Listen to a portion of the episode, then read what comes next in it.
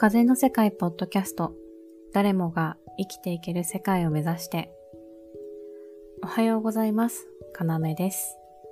と今日はですねと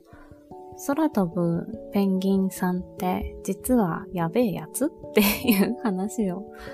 ちょっとしようかなと思ってます。冒頭いきなりなんだっていう話なんですけども、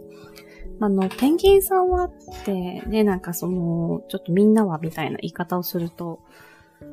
語弊があるかもしれないんですけども、と少なくともですね、私は最近自分自身のことをやべえやつだったんだなと、あの、腑に落ちたことがありまして、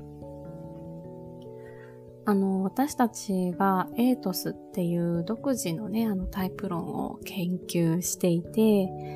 それはまあ普通の占いとか診断とかには当てはまらない別の切り口で研究しているものなんですけれども、このエイトスの研究をそもそも何のためにやっていたかにようやく気がついたというか、もうずっと気づいてたんですけどね。あの、まあ、やっと認められたっていうことで、あの、エイトスの研究を私は自分自身を知るためにやっていた。つまり自分自身を研究していた結果だったんだって気がついたんですね、最近。あの、ある意味では自分にしか興味がなかったっていう話で、で、私はこの自分に一番興味がある。いや、むしろ自分にしか興味がないっていうことを認めるのが本当に細かったんですよね。あの、自分が、まあ、やべえやつだって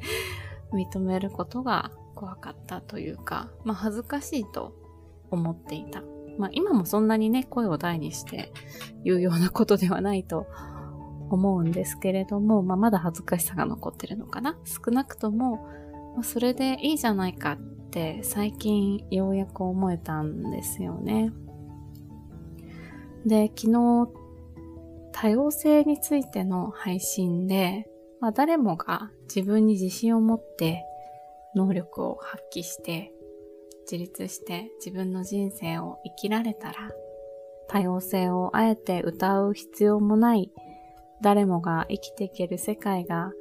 実現するんじゃないかってお話ししたんですけど、まあ、つまりお互いを邪魔しないで生きていこうぜって言ってるんですよね。これもちょっとやべえやつだなって思う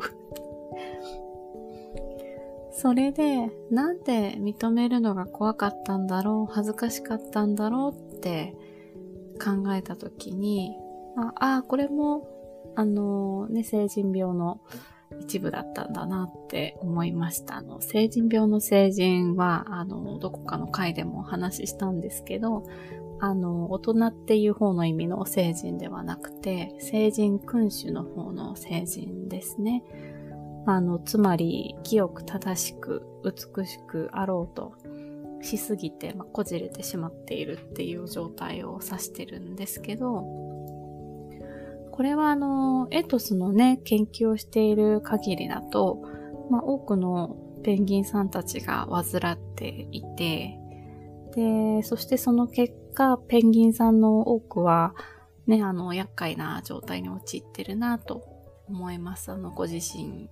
もそうだし、その周りに対しての影響力もね、すごく大きいエトスなので、で、そのことに、あの、視野が広いので、ご自身では気づいてるんですよね。で、そして自分の、まあ、清く正しく美しくが、ま、いわば借り物なんじゃないかって気がついているがゆえに、ま、見て見ぬふりをしないと辛い。で、なおかつ見て見ぬふりができてしまうエイトスなので、まあ、諦めたふり開き直ったふりをして、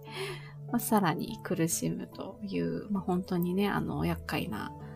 エイトスだなって思うんですけども、で、清く正しく美しくあろうとすること自体は別に悪ではないだろうなと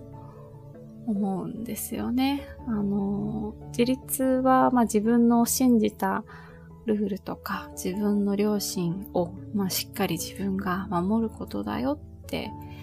最近教えてもらったんですけど、